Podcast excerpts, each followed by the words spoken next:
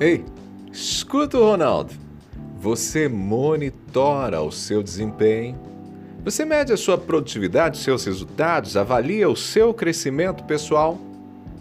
Não somos máquinas, eu sei, mas só identificamos os nossos avanços diários se monitoramos tudo o que fazemos. Eu já mencionei aqui uma vez que, vez ou outra, eu pego uma folha de papel para anotar o tempo que eu estou gastando em minhas tarefas. Abri o Instagram às 8 e 2 Anoto ali. Saio do Instagram às 8 e 15 Anoto. Abri o WhatsApp às 8 e 16 Anoto. E faço isso com tudo. Iniciei a produção de um texto às 9 horas. Terminei às 10 Anoto faço isso vez ou outra, como eu disse, não é todo o tempo. Faço isso para melhorar a gestão do tempo e observar o quanto algumas tarefas estão demandando a minha atenção.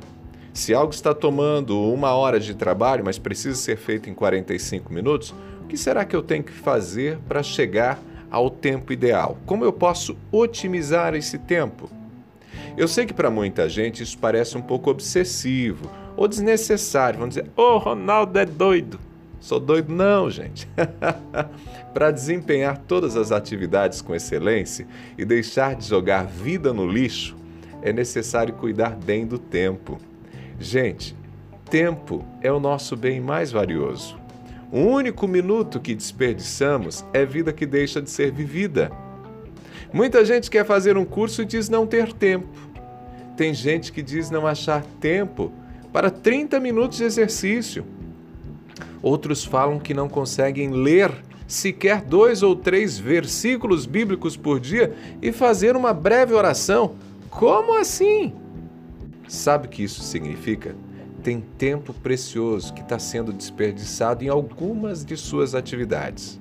Por isso é fundamental monitorar a produtividade, os resultados, o desempenho.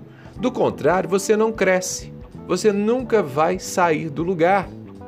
E escuta só, o acompanhamento deve ser aplicado a todas as áreas da vida. Eu recomendo que você monitore e avalie com sinceridade alguns desses aspectos que eu vou citar para você. Anote aí, faça para você mesmo essas, essas perguntas. Quanto tempo eu gasto fazendo o meu trabalho? Quantas vezes interrompo meu trabalho para olhar o celular? Quantas vezes saio do que eu estou fazendo no meu trabalho para ir lá tomar um cafezinho? Que alimentos eu como diariamente? Qual a quantidade? Tem gente que fala: "Ah, mas eu como tão pouquinho, não sei por que, não paro de engordar". A pessoa esquece o pedaço de bolo que comeu às 9 horas na empresa, o sorvete que tomou enquanto estava caminhando na calçada, a latinha de refrigerante que saiu bebendo no supermercado. Gente, monitorar o desempenho é monitorar tudo. E o que dizer das finanças? Eu costumo falar em casa para minha esposa e para os meus filhos Ó, não é a conta de 300 reais na compra da semana no supermercado que aperta as finanças. São os gastos menores que não contabilizamos.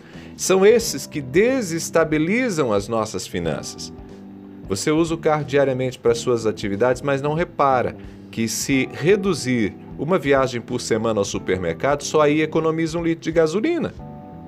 Está lá na sala, mas a lâmpada está acesa no quarto e na cozinha e não tem ninguém nesses ambientes.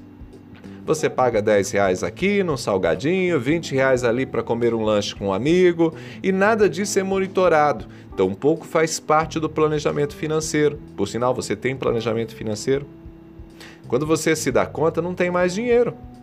É importante monitorar o seu desempenho financeiro e usar melhor o dinheiro. Receitas, gastos e o avanço ou recuo da poupança devem ser monitorados. Entenda, só temos controle sobre aquilo que conhecemos. Precisamos saber sobre nós e sobre as coisas que dizem respeito a nós.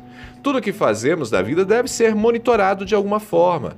Só com a criação de registros cuidadosos somos capazes de aprender com cada experiência e obter a motivação para continuarmos avançando e buscando a cada novo dia sermos melhores do que fomos ontem.